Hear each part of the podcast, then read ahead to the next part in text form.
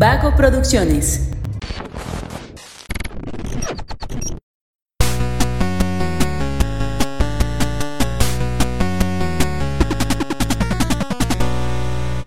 Hola, hola, ¿cómo están? Muy buenas a todos y bienvenidos a un episodio más de Punto Geek. El podcast donde la cultura pop y el entretenimiento están en su punto. Gracias. Es que esa introducción ahorita fuera del, del- del aire fue digno de una comedia escrita por Dan Snyder. De hecho, fíjate que al final estamos agregando bloopers, programas, entonces Ya, a lo sí- sí mejor queda lo bien, podemos lo podemos agregar, ¿no?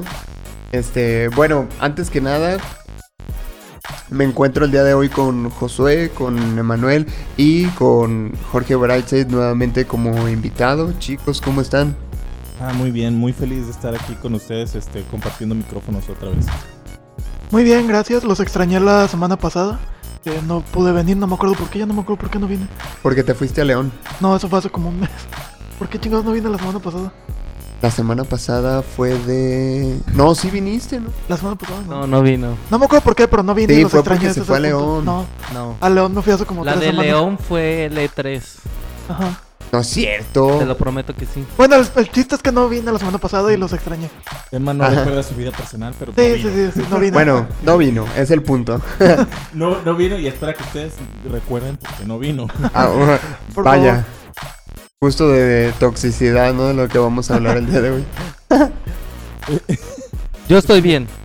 Gracias, Josué. Qué bueno, me alegra escucharte. Me, me hizo pensar a Emma como una novia tóxica, ¿no? Así de... No, es que tú te tienes que acordar porque no vine. Yo no me acuerdo, pero no te acuerdas porque andabas con una lagartona, ¿verdad? Por eso no te importó que no vine. A lo mejor, ¿eh? ¿Quién sabe? Bueno. toxicidad. Este, antes, antes de iniciar con el tema, Jorge, eh, quiero platicarte que tenemos una, una dinámica como para romper el hielo eh, que acabamos, prácticamente la acabamos de, de implementar. Entonces, eh, se trata de que, de, de un qué prefieres, o sea, la idea es eh, sacar un- una pregunta de aquí Ah, ¿Qué prefieres, no? Te va a salir un tema. Tú tienes que decirnos, ¿qué prefieres? ¿Esto o esto? De lo que te salga de aquí, ¿sale? Entonces, hay un montón de papelitos. Creo que son alrededor de 100, 120 preguntas. Entonces, puede salir de todo. Así que, eh, como tú eres el invitado, me gustaría que por favor nos hicieras los honores. Así que, escoge el que quieras. Hay Vamos una, a ver. una dinámica similar en La Hora Feliz, pero es una cochinada. Ahí- Ahí es una sola pregunta la que hacen y, y siempre digo, ay, güey, qué gusto del cojo por andar este incomodando a los invitados. Eh, ganar ahora mismo 5 millones de dólares, sí. No, y- o tener un sueldo de 10 mil dólares al mes por el resto de tu vida. Ok, es una pregunta interesante. Yo creo que lo que te daría más estabilidad son los 10 mil dólares al mes. Hay, hay este, incluso estudios que investigan a la gente que se gana la lotería y a veces terminan más pobres después de haberse ganado la lotería de lo que estaban eh, Wow. antes. Y se lo gastan en uno o dos años, ¿no? A, a veces se lo gastan en uno o dos semanas. O sea, hubo el caso de un, de un tipo que creo que pedía dinero afuera de un 7-Eleven, com- compró un boleto de lotería, se lo ganó, se lo gastó en prostitutas, en alcohol y todo. Y en dos semanas ya no tenía nada. Otra vez estaba pidiendo otra vez dinero afuera del mismo 7-Eleven donde ganó la lotería. Pero bueno, tuvo unas dos semanas muy entretenidas. Sí, digo, Pero a ver, la, la pregunta, ¿cuál es? ¿Me la repites? No entendí muy bien. ganar ahora, cinco mil, ahora mismo perdón, 5 millones de dólares o tener un sueldo de 10 mil dólares el resto de tu vida. Ah, ok, ok. Sí, no, yo sí me quedo también con, con la segunda. Sí, no. Sí, y yo es, también. es que también pusieron un número alto. O sea, pusieron 10 mil dólares. Sí, son ¿Al 100 mes? mil, Eh, son 200 mil pesos. Sí. Es lo que Al mes, ¿verdad? No, entonces vamos a ponerle Pero no, no, no, pesos. yo tengo, yo tengo una condición. A ¿Qué ver. les parece si ese es su único ingreso? No puedes invertir, no puedes tener otro ingreso más que ese por el resto de tu vida. De todos modos, Sí, está es un chido, buen güey. Mucho. Pero no lo puedes acumular tampoco, ¿o qué Ah, pedo? Tampoco. Es que ah, si le agregas esa condición, ahí está interesante. No sé si ustedes se acuerdan, eh, fue, fue de hecho muy sonado hace poco porque tuvo un episodio en Leyendas Legendarias de la mano peluda. El- ah, el sí, el caso de Josué. Ey, Tu caso. Él fue el que mató al de la mano peluda.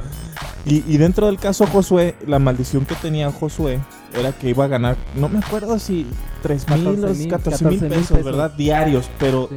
los ganaba diarios y diario tenía que gastárselos. O sea, no, no, no podía eh, juntarlos para el día siguiente. Ni Era podía darlos a caridad, ni Nada, nada. o sea. Los tenía que ganar para él en- En algo superfluo. eh, y egoísta. No podía comprar croquetas para perritos ni nada, tenía que ser para él. Eh, yo, yo hubiera aumentado mi colección de figuras de Star Wars a proporciones inimaginables Pues, si tuviera esa maldición. De alguna manera compró una casa, ¿no? O Sí. la rentaba, o bueno. Creo que la rentaba porque tenía que estarlo gastando diario ese dinero. O sea, según lo que cuenta la, la maldición. Sí, creo Puedes quedarte con los 10 mil. eh, sí, Y el si sueldo tengo que de 10 mil. gastarlos diario, en ese caso prefiero los 5 O al mes, al mes, Al mes. Al mes. al mes. No, pues al mes sí. Pero es que yo creo que eventualmente va a llegar un punto en el que ya no vas a saber qué gastarlo, güey. Aplicas la de Bob Esponja y Patricio lo regalas, güey. O, o contratas cuentas de Netflix para todo el país. y ya las estás pagando mes con mes y ya con eso. Pregun- preguntaba en mi Facebook a, a- a mis amigos y todo el otro día eso. ¿Qué harían si tuvieran mucho, mucho dinero y, y no tuvieran que preocuparse nunca más por, por este eh, ahorrar? Lo que a mí me gustaría y puse, me compré un velero y me saldría a navegar. Y no volvería jamás, o sea, andaría viajando por todo el mundo. Y se marchó. Y a su barco le llamó. Libertad. Bien, pues el tema del día de hoy y por lo que estás aquí, Jorge, tengo que decirte que es para hablar de fandoms tóxicos. Yo sé que tú eres muy fan de Star Wars. No estoy diciendo que seas tóxico. Que sí lo soy. bueno, ahora que ya lo reconociste, puedo decir que te invité por eso. no, no te creas. No, la verdad no, no creo que seas tóxico y, y honestamente tampoco he tratado mucho contigo ese tema de Star Wars. Entonces, a lo mejor si eres, no sé, no, no te conozco mucho en ese estado de toxicidad, pero sé que el fandom es muy tóxico. Entonces, el día de hoy vamos a hablar de tres fandoms que son así como super wow de tóxicos, así nivel Chernobyl, poquito más. Y pues está el de Star Wars, eh, League of Legends y del anime en general, ¿no? Que, que todos esos batillos son bien encendidos y pues bueno, ya sabes cómo es esto. Creo que todos los, los, este, excesos son malos. O sea, cualquier fandom corre el riesgo de volverse tóxico. Pero al menos en el caso, por ejemplo, de Star Wars, es el fandom tóxico. Y también porque es la saga o el, el producto que empezó a crear un fandom. Previo a eso, sí había como tal fandom y todo, pero como fue de los primeros productos que empezó a, a comercializar merchandising como tal de la franquicia, hacer figuritas y todo esto. ¿Qué me dices de los Beatles? Ta- Es, sí, es un fandom toxicísimo también, tienes razón. Pero eh, yo lo, lo aplicaba a, a otro tipo de entretenimiento. Pero si te vas al lado de la música, sí. Pues yo creo que de los primeros fandoms tóxicos pues está el de los Beatles. Tan- tanto así que parte de lo que destruyó su carrera fue eh, que luego John Lennon decía que eran más grandes que Jesús y cosas así. Los mismos Beatles eran tóxicos. No, ver. Ni siquiera su fandom. John Lennon no, es- no es los Beatles. Fue John Lennon. Así Pero- como cuando Emma dice que va a demandar a Disney, Sí, es es Emma el que lo dice, no es Vas a demandar a. Disney. No me acuerdo por qué, pero sí dije que iba a demandar a Disney. Bueno, esa es otra historia. No, sí. Ah, pero- porque di la idea de que hicieran una película sobre la baronesa Ah, de sí, Cruella de la mamá para de Cruella. justificar por qué es mala. Ajá. Nah, yo creo que el personaje de la baronesa queda bien ahí en su película. sin También Cruella de- quedaba bien en su película y hicieron una justificando. Sí, pero pues, ya ya ella era la villana de una franquicia más conocida. así como que hacer un- la película de un personaje de una película explicativa ya es, es demasiado, creo yo. Mm, hablando de los fandoms tóxicos, no me has visto publicar en el, en el grupo de fans de Star Wars. Mira, es que yo, yo, yo he visto que te peleas con medio mundo en Facebook, pero nunca por algo de Star Wars. No. De repente sí que criticas mucho a los chairos y así, pero Ah, que es otro fandom tóxico, por Es cierto. El fandom tóxico también, pero. es- no, yo creo que te digo, vuelvo a lo mismo. Ir a los extremos en cualquier aspecto es negativo. Y desprestigia mucho tu punto de vista cuando ya empiezas a ser eh, insultante o radicalizas mucho tu, punto y tu objetivo. Por ejemplo, y, y- y es, este me gusta como, ejemplo de cómo los fandoms siempre han sido tóxicos y gente que critique, que, que eche hate, siempre ha habido. ¿Recuerdan de la temporada, la temporada 5 de Los Simpson que es considerada por muchos la mejor temporada? Me parece ser que sí es de esa temporada. El episodio del, del monorriel. ¿Lo recuerdan? Cuando ponen un monorriel en, en Springfield y Homero Sí. Simpson es el chofer del monorriel. Ah, sí. ¿Qué me dirías de ese episodio? Eh, en realidad no me acuerdo, pero lo vi el día que mi hermanita nació. Entonces, sí. Es lo único que recuerdo de ese episodio y ya no lo he vuelto a ver. Ok, para los que lo recuerdan el episodio, eh, un tipo estafa la, la ciudad de Springfield, le ponen un monorriel. Hay grandes frases de ese episodio como a la grande le puse cuca. Ah, sí. Y, y es de las temporadas viejitas, de las que ahorita todo el mundo idealiza y todo el mundo dice, ah, yo quiero volver a oír a Humberto Vélez como Menos Simpson, que es algo que se nos cumplió. Y, regresar a las temporadas viejitas, a los clásicos de los Simpson. En aquel entonces no había tantos grupos de, internet, el internet estaba en pañales, y había un pequeño foro de, de fans de los Simpson. De hecho, muchas eh, historias, referencias y videos perdidos de los Simpsons se rescataron gracias a ese grupo, que a la fecha aún existe porque lo rescató Google. En ese grupo de fans había gente que le tiraba un montón de hate a ese episodio. Decían que era el punto más bajo en la historia de los Simpsons, que el episodio había sido el peor de la serie, que era aburrido, que era ridículo. Y dices, a la fecha es considerado de los mejores episodios de la serie. Es de, las mejores temporadas de la serie y la gente a la que preguntes va a idealizar eso. Entonces, gente que ha echado hate siempre ha habido y siempre habrá. A lo mejor lo que hoy le- le echamos hate y decimos que es horrible, las generaciones del futuro lo van a idealizar. Yo creo que eso nunca va a pasar con la trilogía de Star Wars porque esa es horrible por donde le veas. La última, ¿verdad? Sí, no, no, la última trilogía de Star Wars fue, fue Yo, pésima. yo tengo que decir, no me tienes que dar tu opinión, pero la película 2 de la última trilogía a mí se me hizo súper genial. A mí los últimos Jedi también me gustó mucho. Los, los últimos Jedi como película individual es buena. Y te voy a decir algo, de la última trilogía fue la que a mí más me gustó. A mí también fue la que más me gustó. Le tiraron un montón de hate, la, la odiaron, muchos dicen que es la peor, la peor es la 9. Y la 9 sí es un asco. La 9 se robó el final de Avengers Endgame para empezar. Pero esa se atrevió a experimentar con, con algo distinto. Me Sí. agradó que mataron al personaje de Snoke porque era un personaje que yo no le veía razón de existir. Bueno, Y- bueno, bueno, bueno, pero no estamos aquí para hablar de... No, sí, porque soy tóxico y voy a hablar más. Pero eh, tocando así el tema, a mí no me gustan. Pero si yo empezase a tratar, no, es que a Emma sí le gustó, o a ti sí te gustó, y es que tú estás mal. Y, y aparte te empezar a insultar, o incluso hay gente que se agarra a golpes por ese tipo de cosas. Hay, hay el caso de cuando McDonald's lanzó de promoción el regreso de la salsa Szechuan por un episodio de Rick and Morty, que quebraron ventanas y rompieron McDonald's y agredieron empleados eh, de los McDonald's porque la gente fanática de la serie empezó a comportarse como Rick Sánchez. Que, es, esa es otra cosa, ese es un fandom tóxico. Los fandoms de- el fandom de Rick and Morty, sobre todo los fans que quieren imitar la personalidad de Rick Sánchez, son gente nefasta. Rick Sánchez como personaje es interesante, como ser humano es horrible y no nadie tiene por qué sentirse identificado con él y empezar peor aún a actuar como él. Es el punto donde radicalizas un fandom y donde el producto al final se ve opacado porque si quieres atraer a nueva gente a, la franquicia, ese es un repelente maravilloso para que nadie quiera tener nada que ver con el, con el producto. Dices, ay no, sí, se ve interesante la serie o se ve interesante la película, pero ya ves, esos güeyes son fans y, y no me les quiero ni acercar. Es que yo creo que ese es el punto. O sea, el hecho de ser tan radical con algo.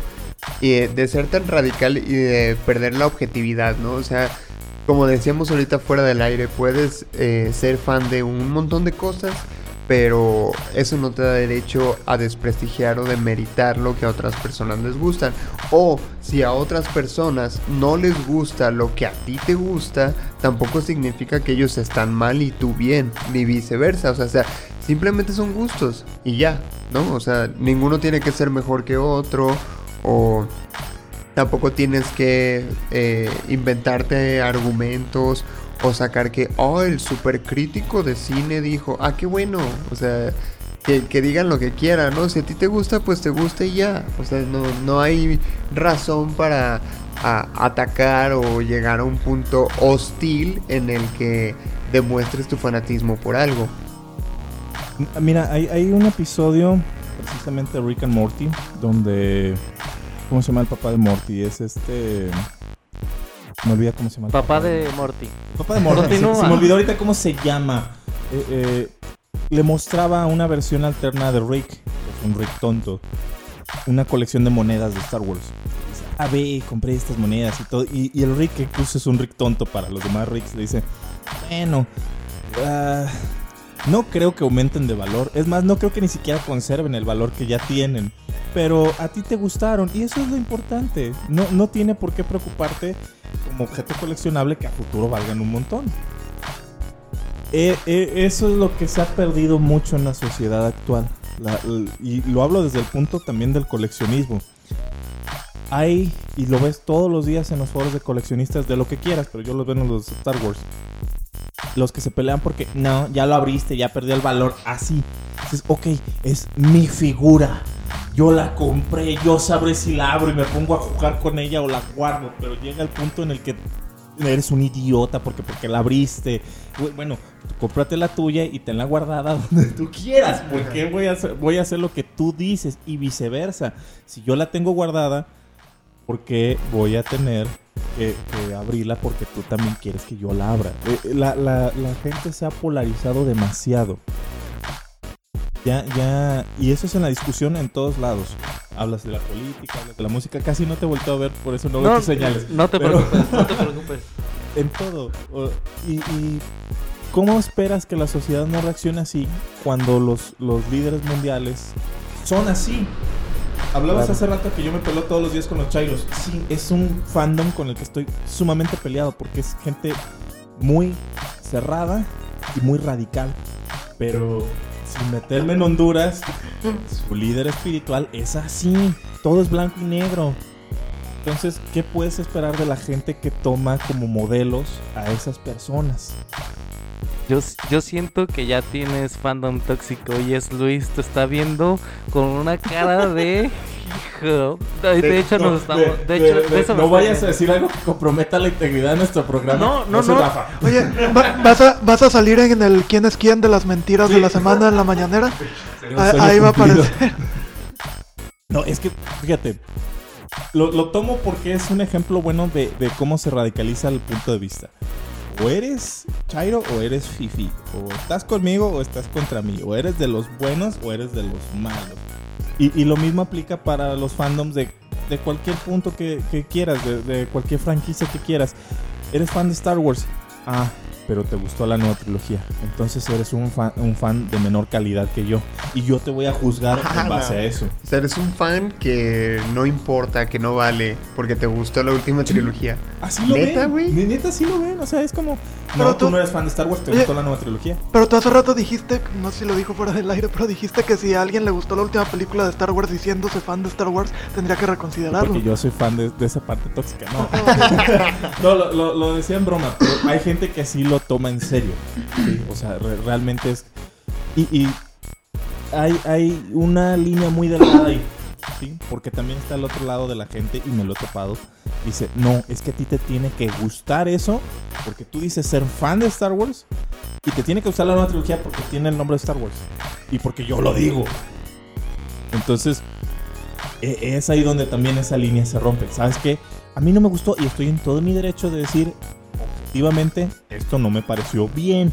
Las empresas actualmente yo siento que, que no saben a quién escuchar, porque los puntos de vista están tan polarizados y tan diversos que nos acaban de regresar a Humberto Vélez como la voz de Homero Simpson.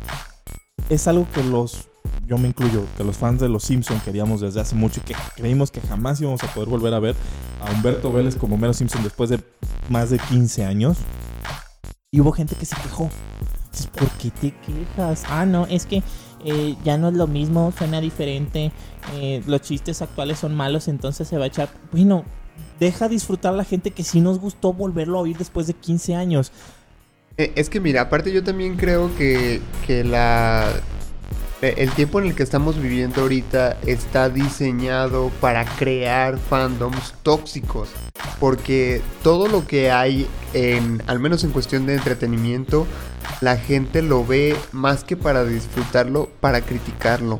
O sea, lo están viendo con plan de a ver en qué la cagan, a ver qué puedo publicar en Twitter en cuando termine este episodio, ¿no? Entonces, con esta nueva cultura de la cancelación, eh, existe también eh, un montón de cosas que vienen con eso, ¿no? O sea, que parte de, ello es precisamente la creación y el reforzamiento de fandoms tóxicos que ya hay.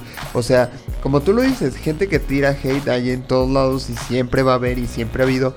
Pero ahorita como que, como que es su momento de brillar, ¿sabes? O sea, ahorita eh, cualquier persona puede ver cualquier cosa en televisión y criticarla en Twitter al momento. Y no te estoy hablando de algo actual. O sea, puede una persona ver una película de hace 30 años y publicar en Twitter que eh, tiene tantos errores, que no se incluye a la gente, bla, bla, bla, bla, bla, bla. Y cancelenla. Cancelenla porque está mal, no me gusta. El mundo se llenó de Jeff Albertsons. Eh, es el tipo gordo de las historietas en Los Simpsons. Que, que nada más se la pasa diciendo, ah, the worst episode ever. Que por cierto, esa Y lo voy a frase- ver otras 5 o 6 veces, no sé. es- esa frase la sacaron de aquel grupo que estaba mencionando anteriormente de Los Simpsons, que es un grupo de inicios de los noventas. O sea, tal vez porque ahorita el mundo está tan conectado, es que nos damos cuenta que el hate es parte de la misma sociedad humana tan profundamente. Porque antes, pues sí, te podías ver un episodio de algo que no te gustaba y a lo mejor lo hablabas entre tus amigos que conocías que veían la misma serie y dices, ah, es que ese estuvo feo. Pero no pasaba de ahí. Ahora todo mundo se siente con el poder de criticar, de destruir, de, de- de aventar veneno. Y como hay gente que lo va a escuchar y se va a poder volver viral esa opinión, entonces todo el mundo se volvió juez y verdugo. Y es que todo el mundo se volvió juez y verdugo porque realmente sí se le ha dado el poder a la, a la gente mediante las redes sociales de cancelar cosas No, o de cambiarlas o de... La vida de las personas. Sí. Porque eh, ya no, no vamos a nada más eh, el... Ah, no me gustó lo que hiciste. Eh, es, es esta... El personaje rústico, no me acuerdo ahorita cómo se llama el el- la, la actriz. Es la, la actriz asiática que hace de, de- del personaje rústico en, en Star Wars episodio 7. Ah, sí, que se la... Se la tragaron en redes sociales tan feo que la, la chica tuvo que borrar todas sus redes sociales, deshacerse del internet, perdió contratos, eh, cayó en la depresión. El actor que interpretó a Han Solo en la película de Han Solo también recibió tanto hate que no ha podido volver a trabajar y está recluido en su, en su apartamento, en su casa.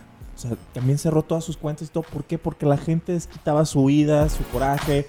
eh, el no me gustó la película con el actor y dices, viejo, para empezar, no es a quien debes enfocar tu coraje. ¿Sí? ¿No te gustó la película? Qué lástima, qué mal. A que- a lo mejor la película fue mala, pero no tienes por qué lanzar amenazas de odio, eh, meterte con la persona, y menos con un actor que está haciendo su trabajo. Y creo que muchas eh, corporaciones y gobiernos se han visto beneficiados con esto, porque la sociedad en general le molesta más un comentario inapropiado de un youtuber, de un influencer o una mala actuación en una película que un gobierno que roba, que un gobierno que mata. Yo lo discutí el otro día con unos amigos y no me pudieron entender el punto.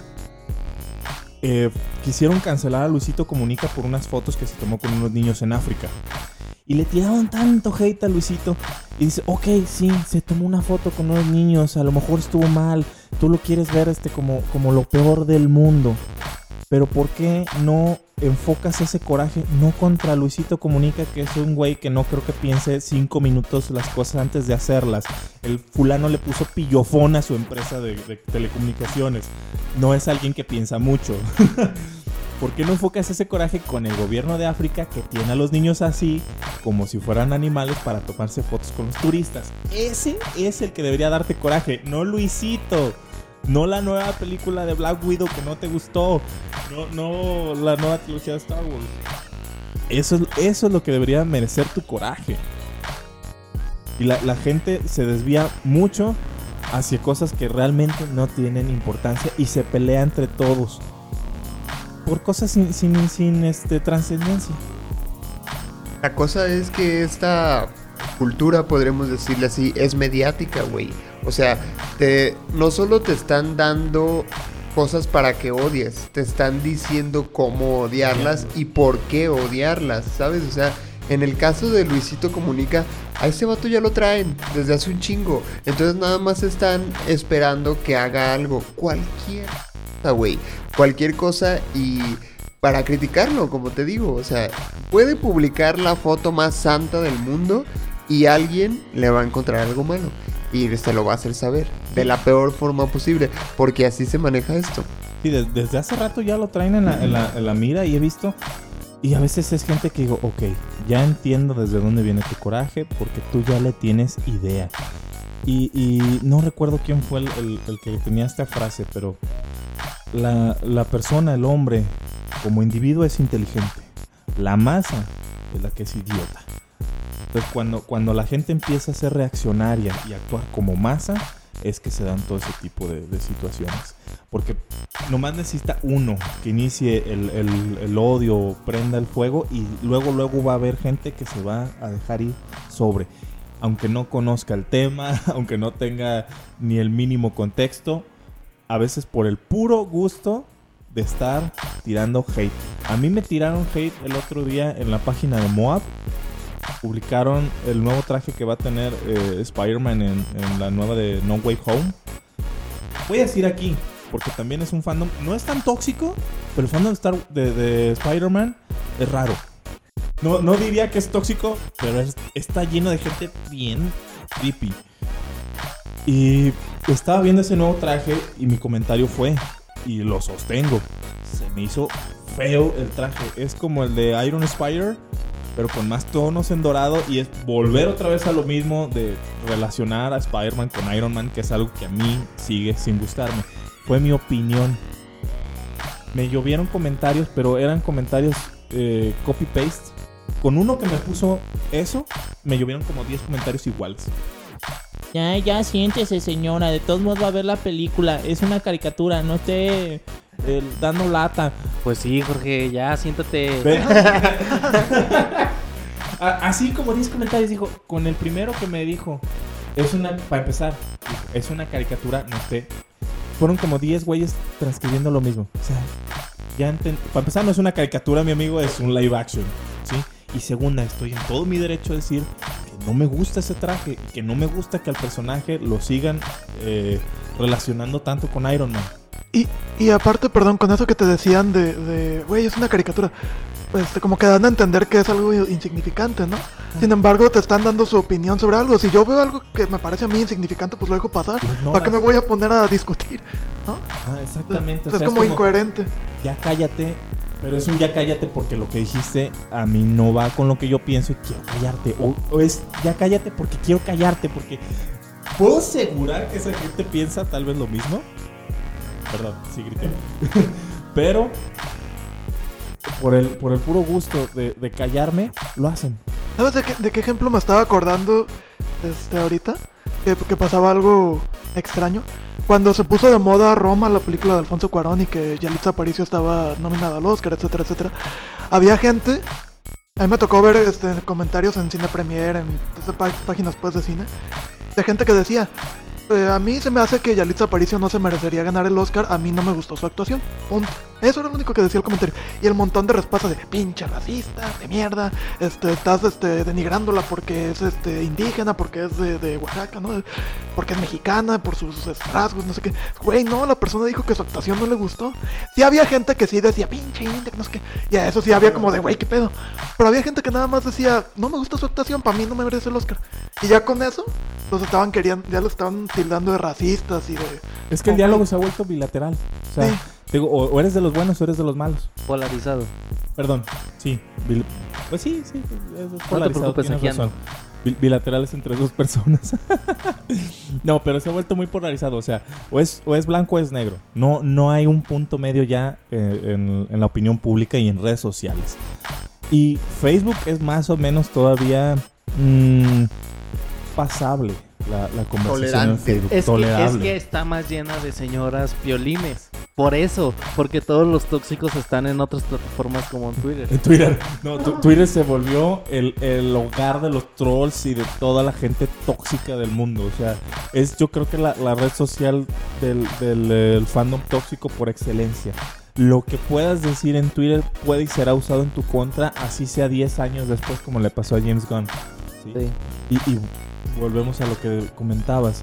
La gente se volvió tan crítica y tan juez y verdugo que es capaz de buscarte entre los escombros de algo que dijiste hace 10 años para en la actualidad estarte destruyendo la, la vida. Y ha habido mucha gente que ya ha cometido suicidios, que se les ha destruido sus carreras por un tweet.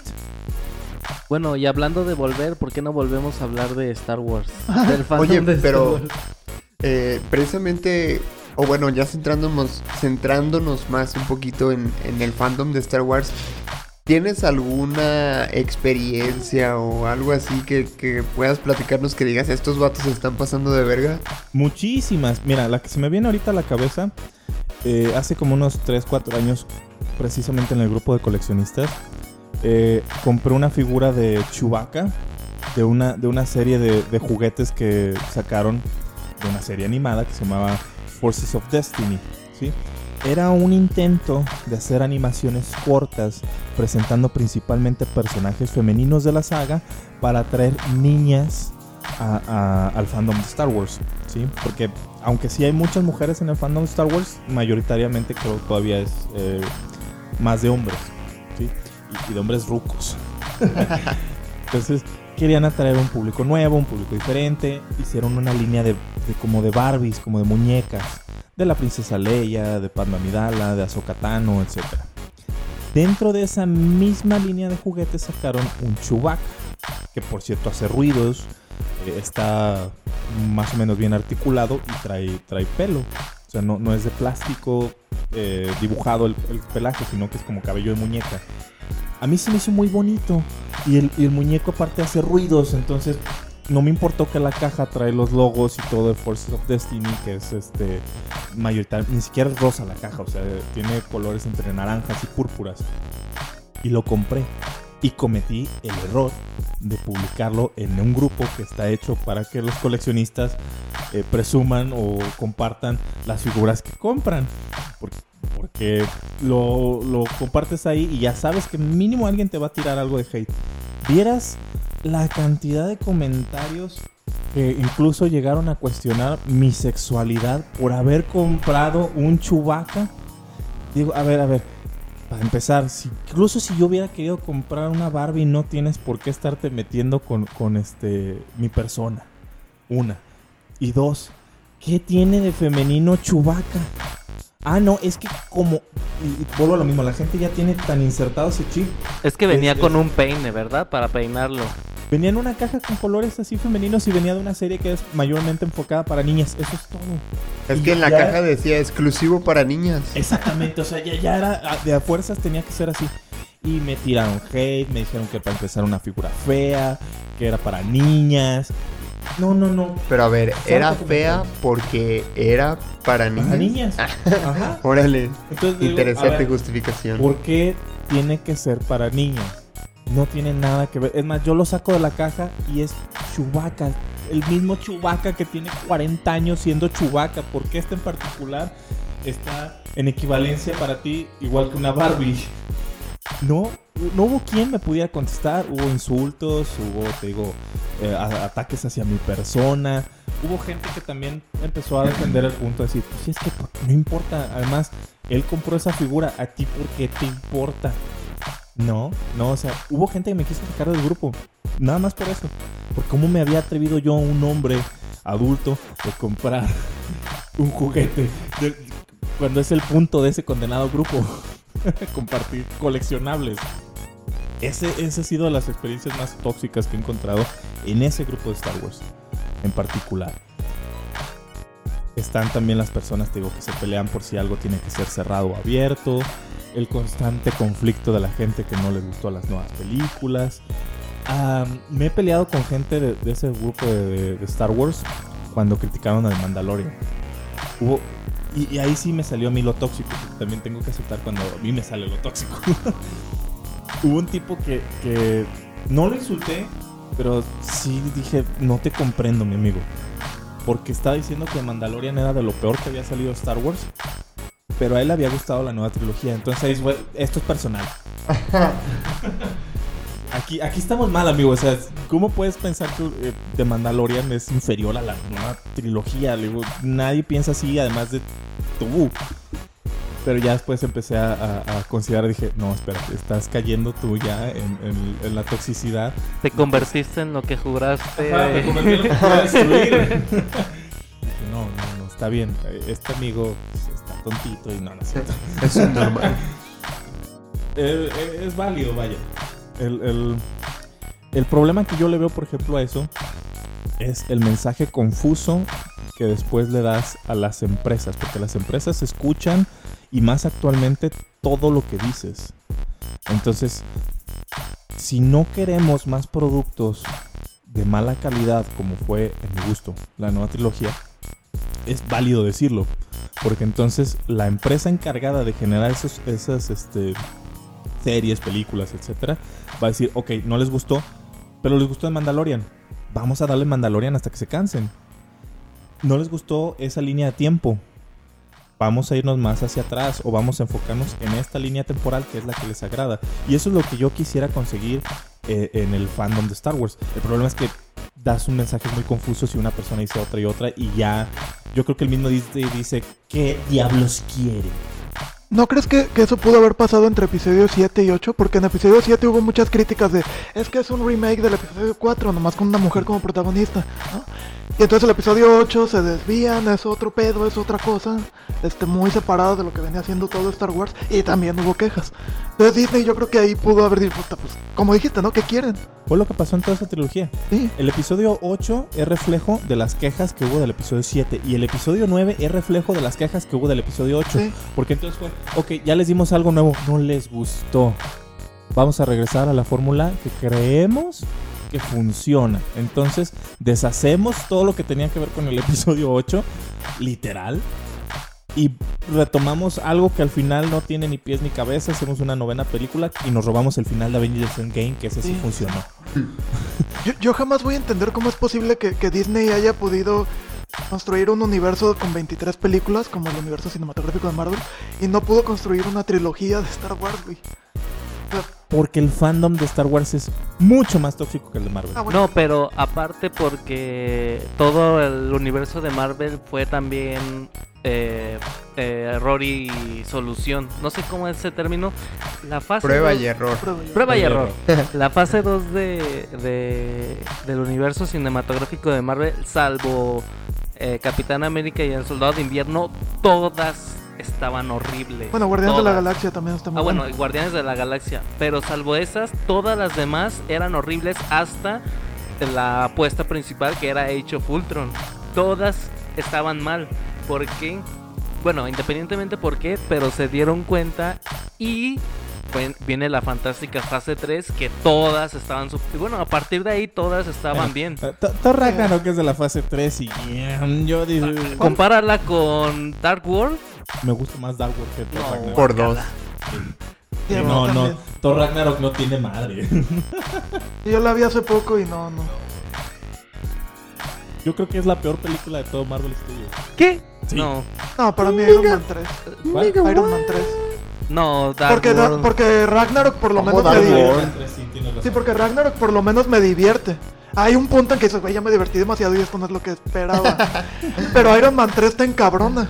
No, bueno, a mí me encabrona. No, a mí El- me, el- sí me encanta. Todas las de Iron Man sí me gustan, aunque Este reconozco. vale. Este vale, güey. El, el problema con, con este, a diferencia de, de Star Wars con, con el universo cinemático de Marvel, es que se arriesgó a volver eh, para todo el público las películas y le funcionó. ¿sí?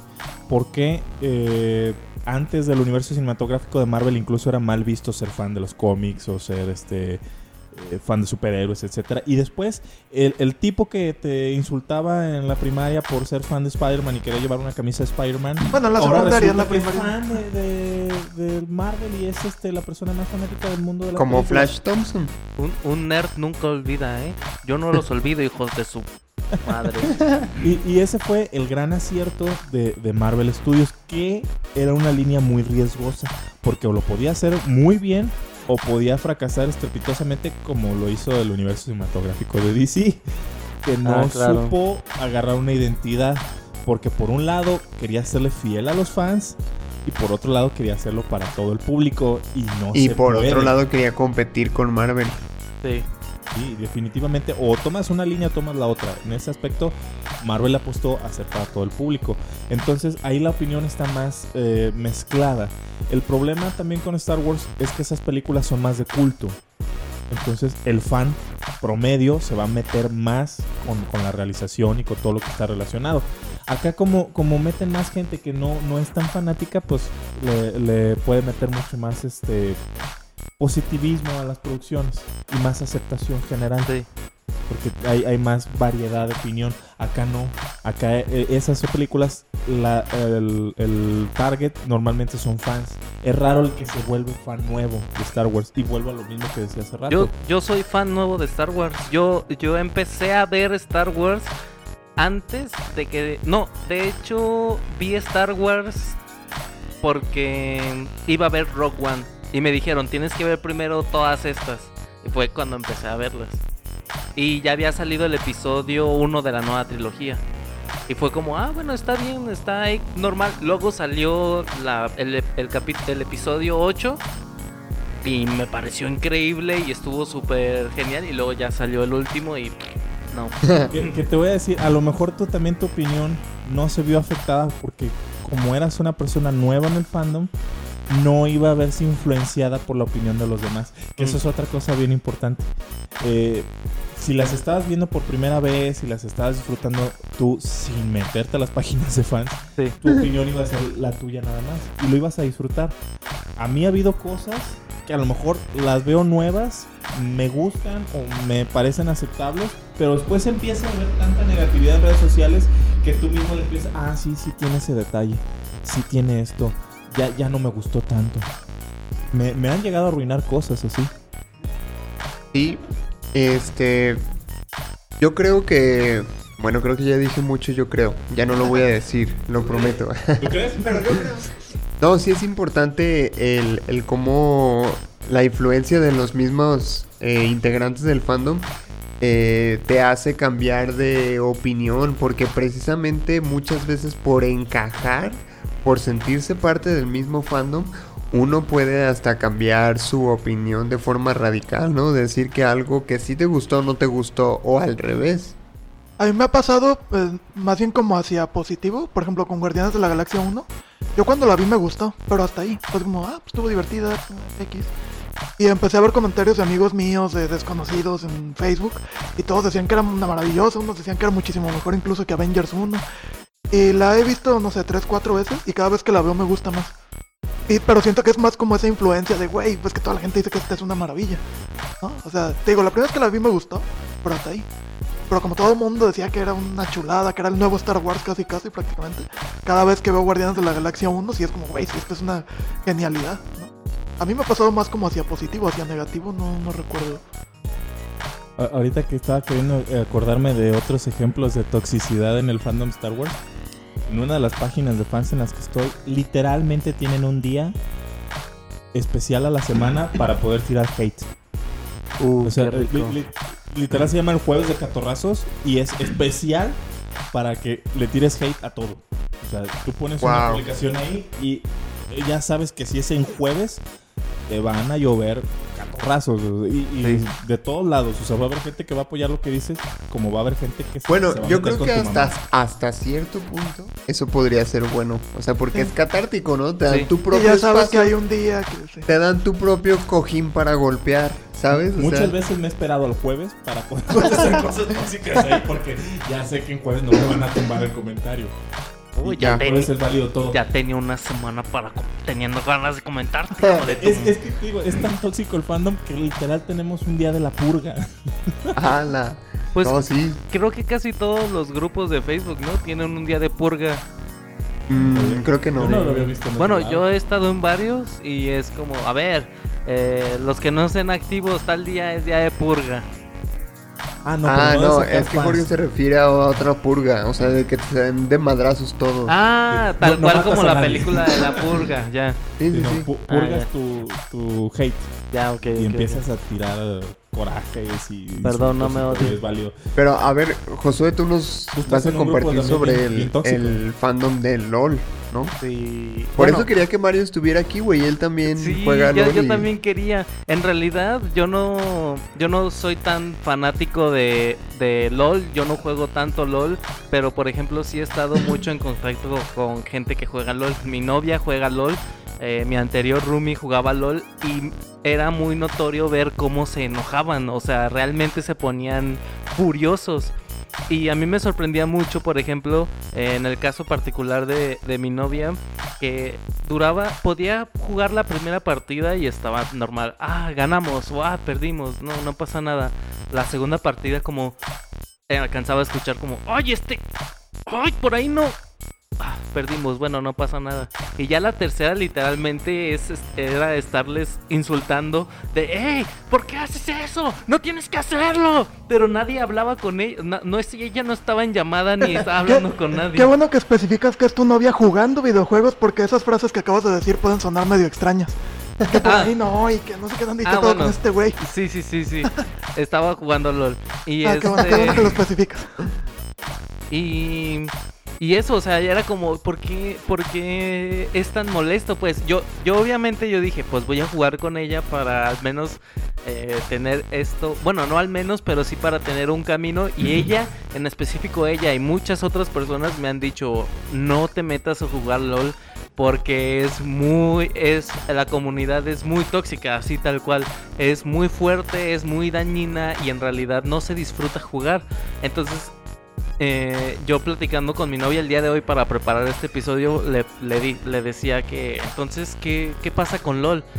Y creo que es en realidad el problema de todo, no es el fandom, sino es el juego. O sea, el juego está hecho para pervertirte en cierto momento porque es mucho tiempo el que se dedica a las partidas, es trabajo en equipo y eso eventualmente tú puedes estar teniendo una partida increíble, tomando las mejores decisiones, pero si una persona en un minuto de partida tomó una mala decisión, va a perjudicarte en una partida que dura 40 minutos. Y que son ya, si ya perdiste, son 40 minutos que perdiste de tu vida. Entonces por eso es tan, tan frustrante cuando no es tu culpa, cuando ya perdiste tanto tiempo y por eso conforme vas avanzando se empieza a se empiezas a notarte frustrado. De hecho, ella muchas veces era como, bueno, pues ya terminé mi trabajo, me voy a poner a jugar. Y luego era como, terminaba más estresada que toda una jornada laboral de 10 horas. Nada más con una o dos partidas. Entonces, eh, eh, la explicación que ella me decía era que en realidad es el modo de juego, que es en trabajo en equipo y que es en y que eh, la duración de las partidas y sobre todo la explicación de, de esto te la dan los mismos jugadores. Ellos que están dentro de la comunidad, yo no lo pondría como tóxicos hacia afuera, porque en el caso de Star Wars, sí son tóxicos hacia afuera, son tóxicos entre ellos mismos, son tóxicos con la gente que se quiere unir y, aunque no te hayas unido, también te va a tocar. En cambio, los de LOL, los de LOL son muy tóxicos entre ellos. O sea, entre ellos sí se odian, se quieren arrancar. Pero por ejemplo, si hay una persona nueva que se quiere integrar al culto de LOL, si es como, bro, neta, no sabes en dónde te estás metiendo, mejor no, no lo hagas y huye, huye de aquí. Y a, a mí se me hace bien gracioso porque Mario estuvo precisamente mucho tiempo chingue y chingue que jugara LOL y que jugara LOL. Yo le decía, güey, no quiero. O sea, precisamente porque escuchaba ese tipo de comentarios de gente que jugaba LOL. Sí. Y me decían, mira, si aprecias tu salud mental, no juegues LOL. Yo escuché literalmente ese argumento eh, cuando iba a empezar a jugar. Y fue como, entonces, ¿por qué tú estás jugando? Ajá. Y es muy curioso que ese mismo argumento te lo den a ti. Sí, de hecho, el mismo Mario me decía, güey, ya no puedo, odio LOL, no sé por qué lo juego. Y yo, cabrón, pues ya no lo juegues.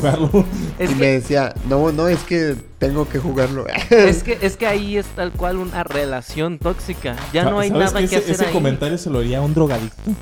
O Sí, sea, sí, que sí. cambia LOL por coca o algo y... No, ya no la quiero, pero tengo que seguir. sí, sí, sí. Sí, sí, sí. Pero, mira, una vez jugué. Una sola vez.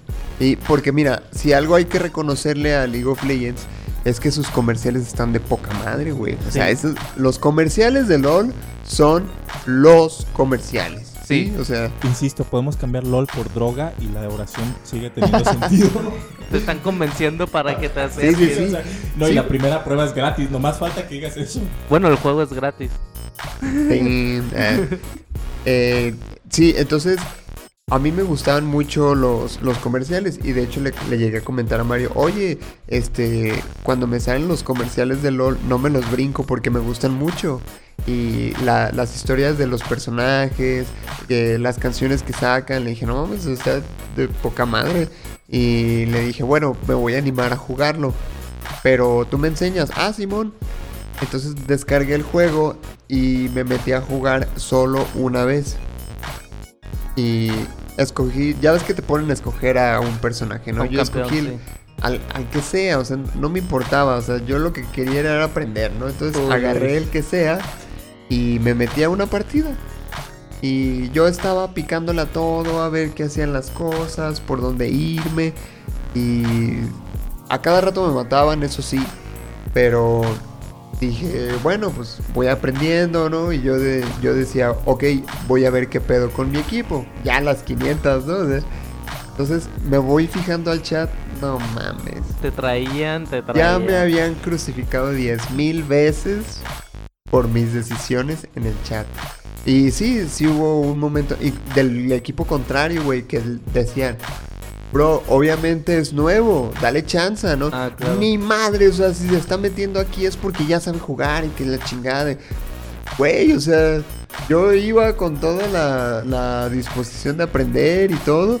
Y vi esas mamás, dije, no, vence la verga, o sea, yo, yo no voy a jugar LOL nunca en mi vida. O sea, imagínate, de todos modos juego y me hago experto. Y que de todos modos me hablen así, o yo hablarle así a alguien nuevo, no manches, no, bye. Yo la verdad es que eh, juego, las veces que juego, juego contra la inteligencia artificial, o sea, mi equipo contra la inteligencia artificial y eso al menos es como todos juntos contra un mismo enemigo. Pero de las veces que me he metido a jugar contra otras personas, este, yo también lo noto. De, ¡ay! Este ya me mató. ¡Ay! Este hijo de... Yo también siento esa, esa misma ira y Promueve estoy... mucho la toxicidad entonces el propio juego. Sí, es, Sí. es lo que, de- bueno, ahorita no estabas, pero es lo que decía, el problema no es el fandom, porque a diferencia del de Star Wars, el fandom es tóxico entre ellos porque el juego es así, el juego te obliga Ah. por trabajo de equipo, por duración, por este las decisiones que tomas y que en realidad las tomes tú o no, ya te perjudicaron las de todos los demás. Pero yo creo que también puedes limitar eso. O sea, tú, yo como programador del juego, puedo limitar qué tan tóxico puede ser la gente. O sea, en League of Legends podría decirse que es inevitable porque como es de estrategia tienes que comunicarte con la banda, ¿no? Entonces por eso está el chat, por eso pueden eh, comunicarse por voz y la, la- lo demás. Pero, por ejemplo, yo que juego Magic también, es un juego de cartas en internet. y bueno, lo juego en internet porque en la vida real nadie lo juega, entonces no hay con quién jugar. Pero Bueno, una rolera tenía un TikTok al respecto. Sí, sí, sí. A lo, a lo que voy es que eh, en, el, en ese juego, en Magic, tú puedes hablar con tu contrincante, pero sin chat. O sea, el, el juego te da eh, cinco opciones predeterminadas de lo que puedes decir. Sí. Y no puedes decir más. O sea, si quieres decir más, te venden un paquetito de cinco frases no mames. no sé cuánto, pero ahí te dan otras cinco opciones. Es una forma de limitar la toxicidad, güey. Pero No ¿cuánto mames. crees tú que le beneficia a LOL como empresa la misma toxicidad? Sí, claro, a eso iba. Te beneficia, viejo, porque ponte a pensar todos los eh, gamers que hacen eh, streamings en vivo, que hacen streaming sobre el, sobre el videojuego. Claro que la empresa está consciente de eso y claro que No, pero- pero le beneficia el, el- el odio y la, la sensación de competitividad que hay porque seguramente lo ve como una fuente de mercado. No, pero, pero por ejemplo, Riot Games sí es consciente de esto y tiene muchos filtros para evitar insultos. Más bien a lo que me refiero es la ira que te, que te genera el juego. O sea, esa ira obviamente eventualmente va a explotar en una persona, independientemente si censura o no el juego, independientemente si, si, si te deja decir cinco palabras o no, vas a explotar con la persona que estés. Entonces yo creo que en realidad el, pro- el problema no es, bueno, mm, no sé cómo decirlo, pero... El problema no es censurar las palabrotas Ajá, en el juego. Porque nu- nunca ha sido la, la- la causa de la toxicidad per se Sí. del juego, sino la competitividad que promueve. Y tanto dentro como fuera del mismo juego. Por ejemplo, hay, hay ahorita que toqué el tema de los gamers, de los streamings y todo, sí. hay ahorita mucho hate hacia las streamers mujeres que seamos honestos, muchas de ellas lo único, y no estoy diciendo que esté mal, lo único que venden en sus streamings es cuerpo, ¿sí? es una imagen.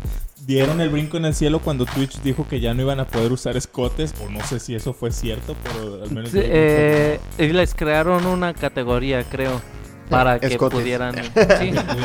Porque ya llegaba también a ser frustrante y molesto que, por ejemplo, Ari Gameplays, no sé qué tan buena sea para jugar, pero hasta donde tengo entendido, porque nunca he visto un stream de ella. Pero tengo entendido que no es muy buena, que es de esas streamers que nomás vende imagen. Eh, donen tantísimo dinero y pueda comprarse una camioneta y todo, y a lo mejor tú eres un buen jugador y también, y también dices, ah, odio Ari Gameplays. Porque esta Pues- morra chichona puede ganar un montón en este juego que yo, ah, pues yo es que... un streamer famoso, pero a mí nadie me ve. Eh, es que creo que aquí el problema no es es qué vendes. O sea, obviamente esa chica tiene la oportunidad de vender lo que seamos francos. Si yo, si yo estuviera super mamado y con cuadritos y fuera guapo como Brad Pitt, vendería mi cuerpo también. Y si, y si de verdad eres tan bueno jugando y crees que mereces esa, esa camioneta en lugar de ellos, pues hay, hay equipos de esports. Únete y, y- y que te promocionen y así ganas dinero si eres tan bueno. O sea, en realidad el problema siempre tratamos de verlo con el externos y tratamos de quejarnos con los demás. El problema no es no son los demás, el problema es que tú estás frustrado con la felicidad de los demás. Entonces deja de es quererte. Que ese es otro que le tiran mucho hate. ya nada más fa- para los que, bueno, todo el personal de Spotify, Luis va al baño. Ya todos fueron al baño, solamente falto yo. Les comunicaré cuando tenga que ir. Ay, ay, Lo bueno es que este programa hay cortes. Sí. Este. Bueno, entonces la comunidad de LOL. Y en realidad, este. Creo que ellos también ya saben la. La comunidad que tienen. Y sí podrían aventurarse a cambiar el modo de juego de forma distinta para evitar esta ira. Pero imagínate si, si lo cambiran. Esa misma gente que ataca. Se ataca entre ellos como llenas. ¿Qué le harían a Riot Games si decide cambiar el juego un ápice para evitar que fuera así. No, y a lo mejor les es, eh, eh, eh, les es atractivo a los mismos consumidores del videojuego poder exteriorizar esa violencia o esa ira o esa frustración en el juego, ¿sabes? Porque era tu amigo Mario. Te molestaba, se estresaba, se frustraba jugando, pero no lo podía dejar porque de alguna manera le es adictivo. Y es que aparte, ahorita estamos hablando de... Ah, no pude ganar. Ay, este vato se equivocó. Ay, ¿por qué no haces esto? Ay, ya perdí toda mi partida. Pero cuando ganas, no, los dejé en ridículo. Mira, 45 kills. Mira, Fui el mejor de mi equipo. fui el mejor de mi equipo. Y ya todo eso compensa todas las partidas malas que hayas tenido porque ahora tú eres el que está causando la ira de esa otra persona. Y fíjate, yo considero que las personas más, más este, negativas que te puedes topar, y en todos los aspectos de tu vida, y seguramente los hay muchos en LOL, es el, el típico uno más que tú. Ah, cómo me caigo mal esa gente. Yo, yo he llegado, no sé. encont- miren, encontré esta figura que tenía mucho tiempo buscando. Me salió en 200 pesos. Sé que me van a llevar por lo menos tres comentarios de yo la hallé en 20. Entonces, felicidades, amigo. Qué bueno, qué, qué bien. Yo la encontré en 200, estaba contento. Ya después te quitan esa felicidad por el. No, es que. Ah, sí, sí, tuviste 45 kills. Yo tuve 50. O sea, ¿qué necesidad hay de estar ah, sintiéndote mejor contigo mismo, ridiculizando, minimizando a los demás? ¿Y cómo está lleno internet del típico uno más que tú? A mí, por ejemplo, hablando, siguiendo en LOL, a mí me encanta ver a mi... Es que lo chido de esto es que en LOL hay, clas- hay clases de campeones. Entonces hay unos que eh, naturalmente van a tener más kills que otros. Y por ejemplo, eh, a mí el rol que me gusta más en LOL es el de support. O sea, yo voy a hacer que mi personaje, mi compañero, cause más daño, mate más gente. Si yo soy buen support es porque mi compañero está haciendo muchas kills y puede que yo nunca haga ninguna kill en la partida. Pero mi compañero con eso ya la hizo y creo que eso debería de ser el, el, el, el objetivo. El, pues ganamos como equipo, no importa que, que, que, que yo no que yo haya muerto 40 veces, ganamos a pesar de, de mi torpeza, qué bueno. Ah, qué bueno que aunque tengamos a este vato pudimos ganar, no pasa nada. Porque incluso hay veces que ganas y es como, ay, tuve que carrear a todo el equipo. O sea, yo solo fui el que ganó porque todos son unos inútiles. Y también eso está mal. Y no, es que al final es un trabajo en equipo. Sí. En, en- en mi carrera teníamos este un, un dicho cuando llegamos la- al semestre que nos tocaba cirugía, porque tienes que hacer equipo. Como tienen, bueno, tenían al menos el plan de estar escogiendo cada semestre tus materias y tus horarios, entonces se randomizaba quién te podía tocar el compañero. Y no sabías al principio del semestre quiénes iban a ser tus compañeros y al final tenías que hacer un equipo con ellos llegaba la, te digo, la, la frase que tenemos es, llegas a cirugía, haces tu equipo de cirugía y si son amigos después de eso van a ser amigos toda la vida, porque o los amas o los odias. Yo llegué a odiar a mi equipo de cirugía y precisamente por lo mismo, porque una, hay como mucho el sentimiento de, eh, de protagonismo por parte de todos. Decir, es que yo soy el chingón, es que yo soy el bueno, es que todos ustedes. Tenía una compañera que era ya, ya cállate, ya entendimos que sabes. La chica Todos de los sabemos. plumones. Una La tipo- chica de los bisturís. Chica o chico, puede ser. eh, Puede ser, puede ser cualquier género. En este caso Sí. era una chica. Pero sí, sí era molesto porque era hasta humillante los comentarios que llegaba a ser de otras personas. O sea, ese- vuelvo a lo mismo. La persona que tiene que minimizar a otros para sentirse bien consigo misma. Sí. En una ocasión no vino una compañera y... Ah, no vino fulana. Ah, es la de las, las pestañas postizas. Yo soy de la, de la idea de no puedes decir algo positivo de alguien, no digas nada. Sí, mejor. Entonces llegué a odiar a esta gente, tenían ese complejo de protagonismo, no, no eran de trabajar en equipo y lo mismo, la cagaban y después uno tenía que cargar con el error de, de- todos tenemos que cargar con el error de uno. Sí. Y nos fue mal en esa clase por una compañera también. Entonces llegas a odiarlos. Entiendo de dónde viene el hate de trabajar en equipo en un juego como LOL, porque dices, yo lo estoy haciendo bien y ese en particular la está regando. Sí, y Y nos va a más, echar a perder todo. y más cuando se unen todo el equipo contra esa persona. O sea, ya sé, ya déjame en paz. Tuve una mala partida, estoy desvelado. La pasada también me fue mal, ya déjame en paz.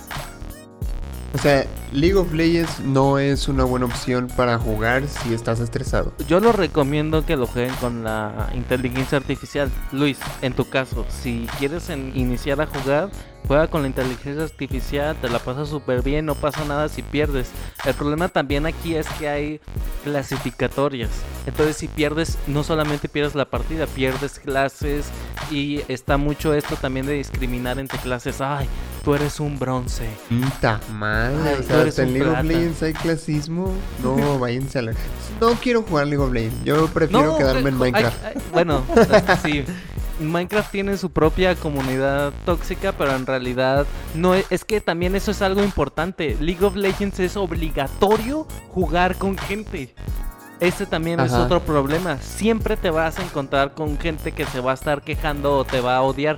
Por ejemplo, Minecraft, sí, obviamente todos, en todos los aspectos, en todos los videojuegos hay comunidades tóxicas, pero no en todos es necesario interactuar. En Minecraft puedes meterte a una partida en un servidor y te van a decir, eh, perdiste, eres un noob", Y te enojas. Y te vas a tu mundo tú solo y ya.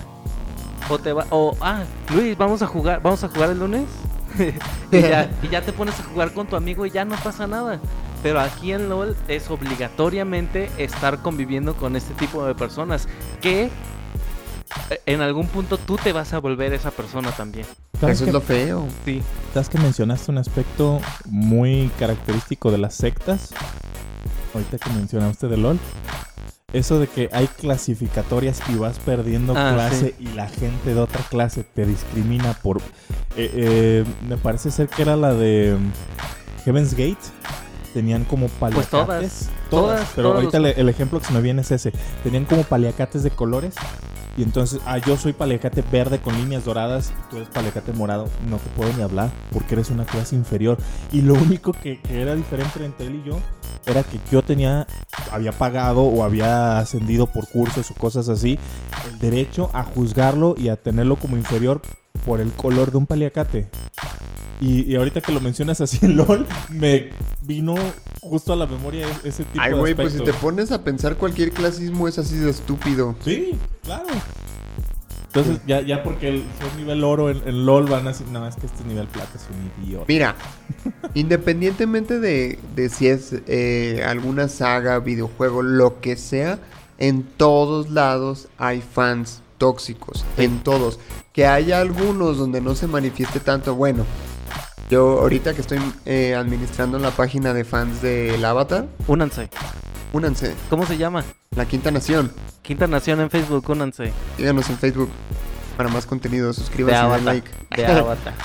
Ese sí. es un fandom no tan tóxico el de Avatar, ¿eh? Eso es lo que voy, o sea, no son tan tóxicos, pero sí hay banda que se pasa de lanza. De hecho, eh, por ejemplo, eh, esto no es de Avatar, pero lo voy a decir de todos modos porque es de fans tóxicos.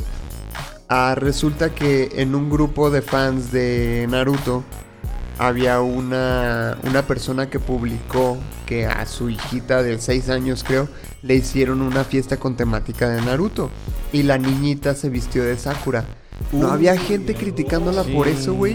no que porque Sakura es una inútil y que pinche personaje pendejo. y- O sea, güey, era una niña de 6 años que lo único que estaba haciendo era disfrutar de su cumpleaños, de una serie que a ella le gusta. Lo mismo lo he visto con Rey.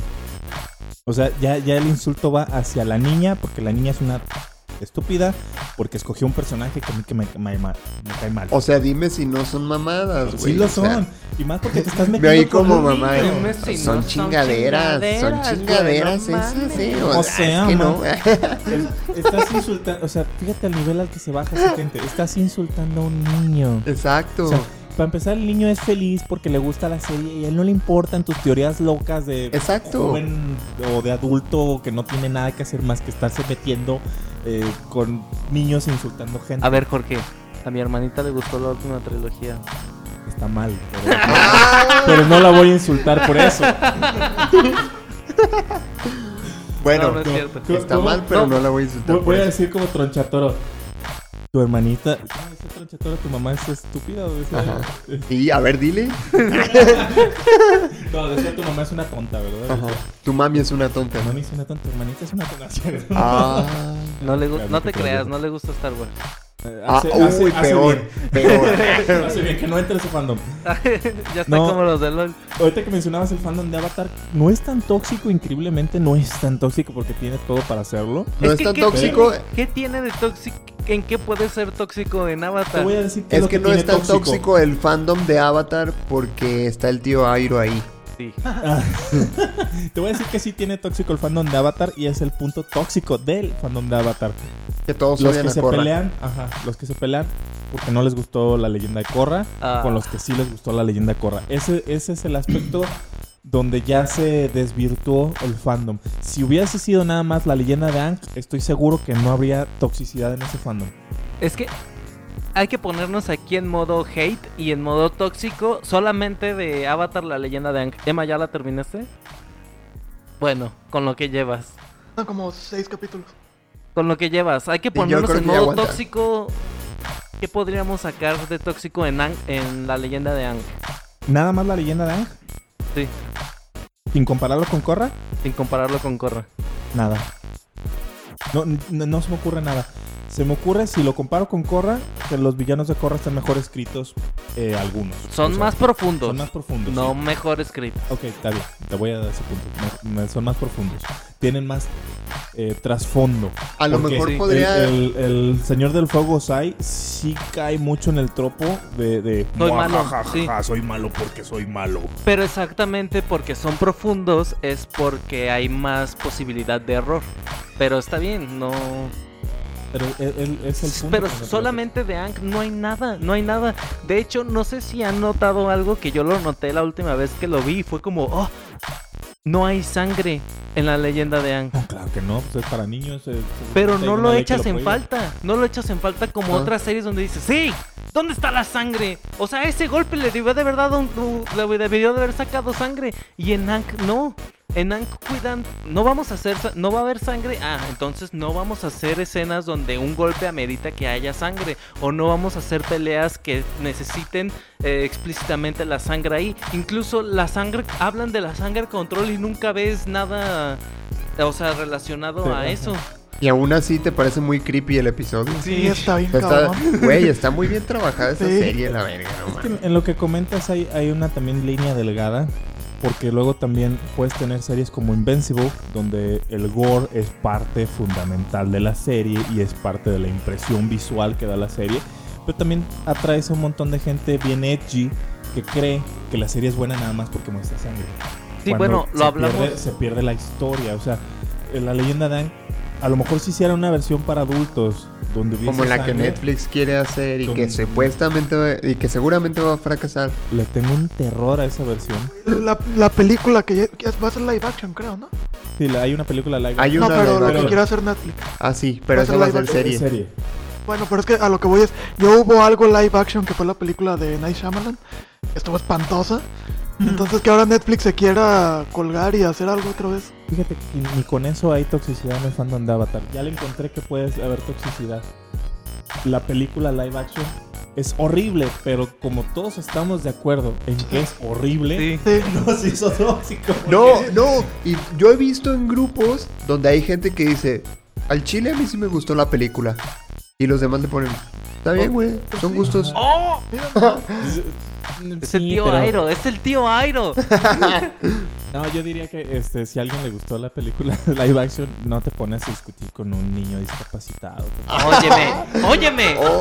Oh. Recordamos que estas son únicamente opiniones de los conductores que las emiten, no del programa en general. Pero seamos sinceros, de casi todo el mundo piensa lo mismo. No, no.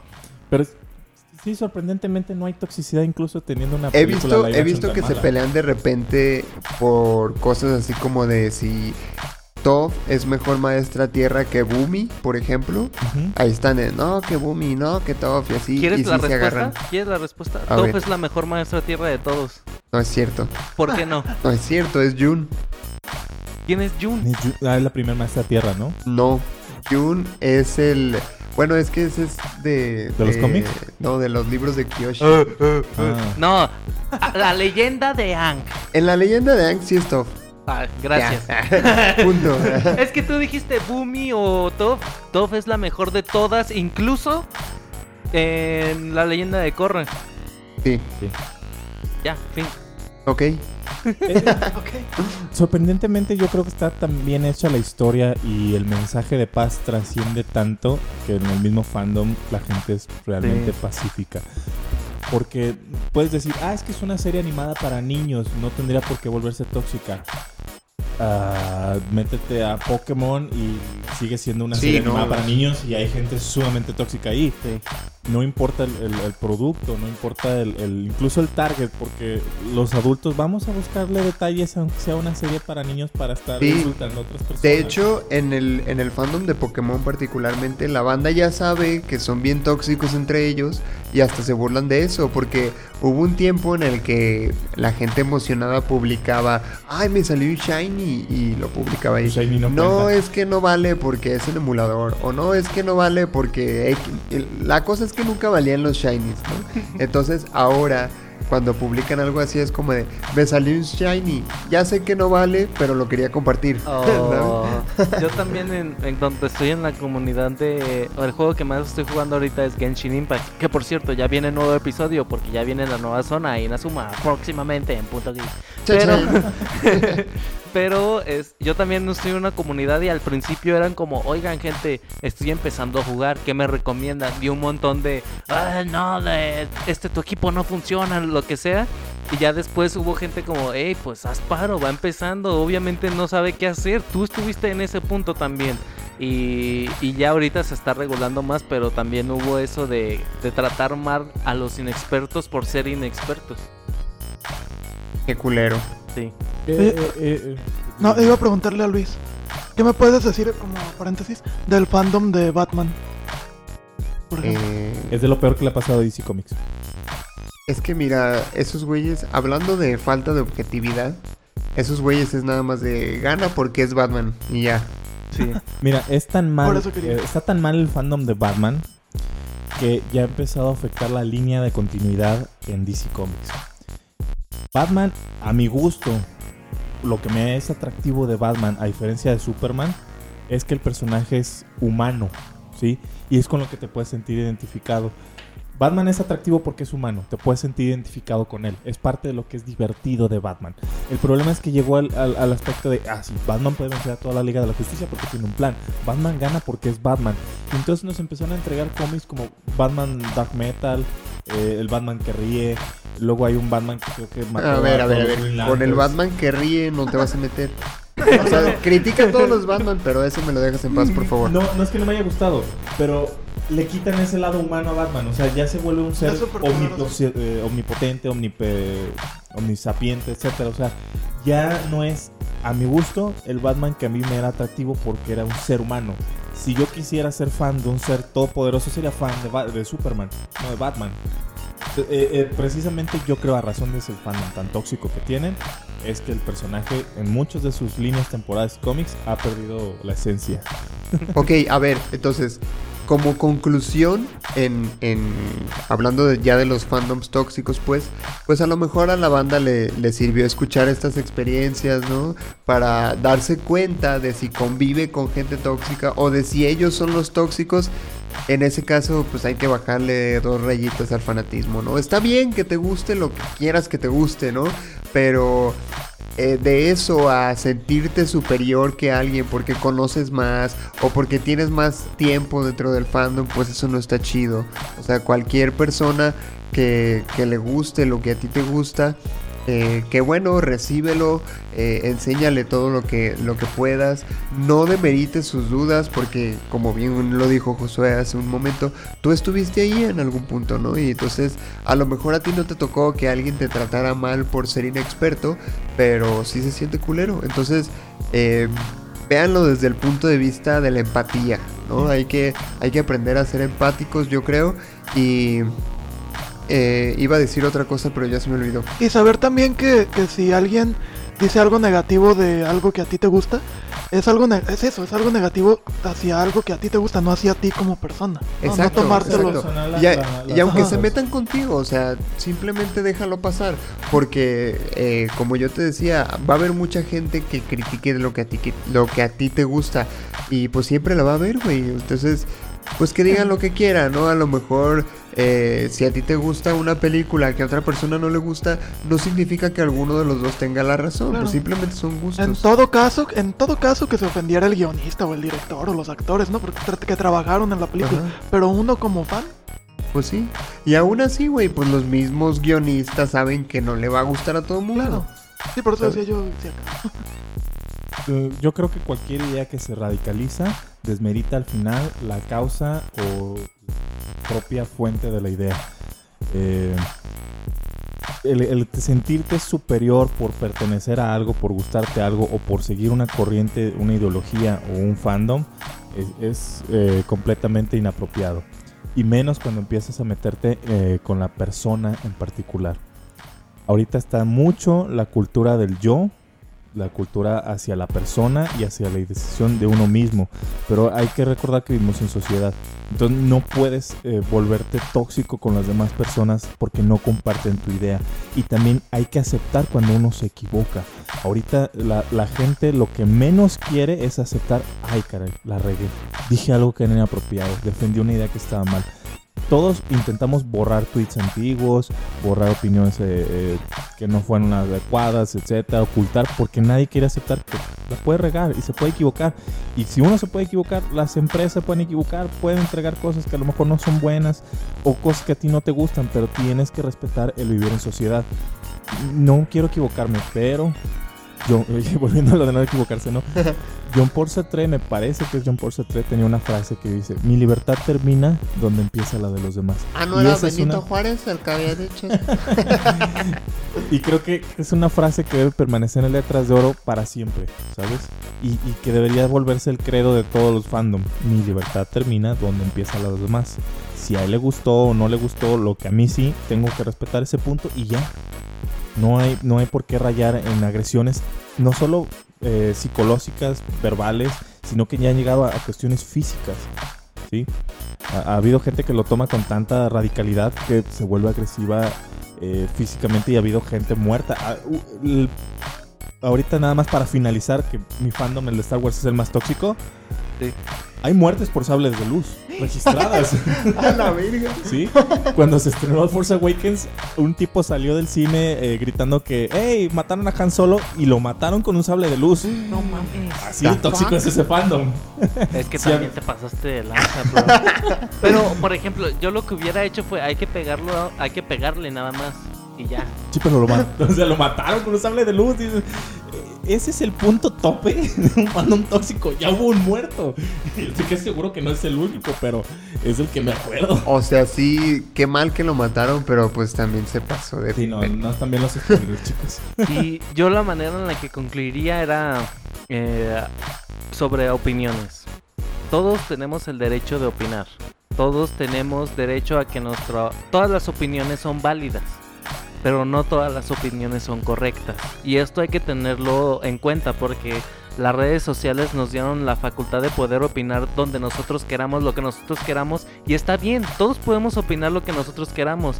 El problema es que no siempre tu opinión es la correcta o no siempre tienes la razón. Entonces ahí es donde tiene que tenemos que ser capaces de poder eh, ser críticos con nosotros mismos y reconocer si sí estamos en lo correcto, luchar de manera justa porque nuestra opinión es la correcta y si no ser capaces de poder reconocer de ah pues lo lo- lo- no, no pensaba que esto fuera así, entonces voy a rectificar. Que no les parece, ¿qué les parece más bonito? ¿Haber tenido siempre la razón o poder reconocer que, que, que estabas mal y ahora ya tienes la razón? ¿Sabes? Entonces, esa es la manera en la que yo concluiría y también les diría a la gente, si ya se sintieron identificadas con una de las cosas que hablamos, la única manera que pueden hacer en lugar de enojarse con nosotros es ser críticos con ustedes mismos y admitir que están en, en un punto de toxicidad y mejorar. Eso les va a traer muchísima felicidad a largo plazo porque de nada sirve también enojarse, enojarse porque a él no le gusta lo que yo, lo que a mí me gusta o, o tratar de cambiar opiniones. De nada sirve estar enojado. Entonces mejor este hay que centrarse en, en las cosas que uno puede mejorar. El que se enoja pierde banda. Así es. Y la vida es un juego. Y, ey, sí. Todavía es un juego y a mí se me están acabando las monedas. Híjole. Bitcoin. Oigan, antes de concluir, quiero este, invitarlos a que pasen al canal de Twitch de Josué que se llama El Ordinario, en donde estamos jugando Minecraft actualmente. Estamos jugando The Painter, es un mapa de CTM y está muy chido. Yo la verdad no, no, me había topado con algo así en Minecraft. Está muy, muy divertido. Eh, Josué los está transmitiendo en vivo. Eh, normalmente ah, transmitimos... no hay día fijo, pero vayan a seguir el canal y les avisa cuando iniciamos, pero generalmente es en la tarde hora Ajá, México. por ahí de las 6. Sí, como 6, 6 y media, 7 empezamos a grabar. No tenemos día fijo porque pues, somos adultos, pero siempre es en la tarde. Y si no, pues ahí van a estar pronto en el canal de YouTube. ¿Y va a haber chichis? No, No. te vamos a fallar con eso, pero hay Minecraft. Eh, yo creo que es igual o más bueno. Bien, eso. Quería dar el, el ¿El aviso. anuncio? Ah, y quieres Yo- a- Sí, avisar yo también de- quiero avisar. eh, esta semana, la semana pasada, eh, se estrenó Radio Geek, una Uh. transmisión que hacemos en vivo para ir en contra del copyright. Eso ya se volvió el copy del programa, ¿eh? Ir en contra del copyright.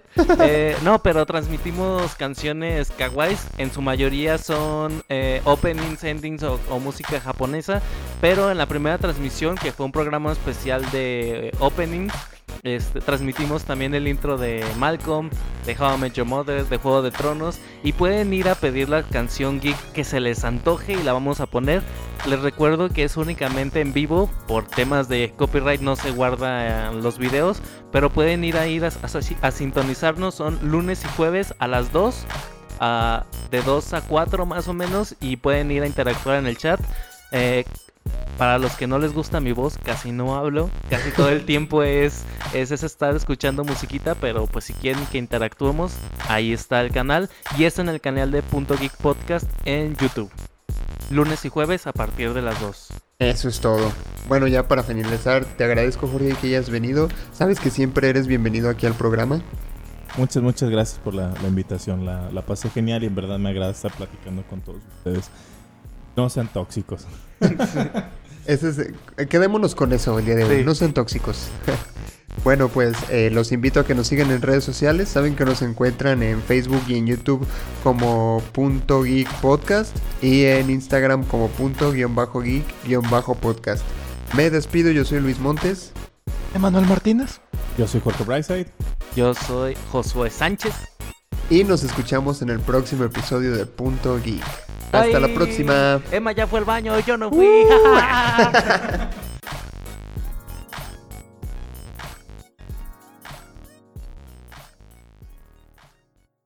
José trae pañal.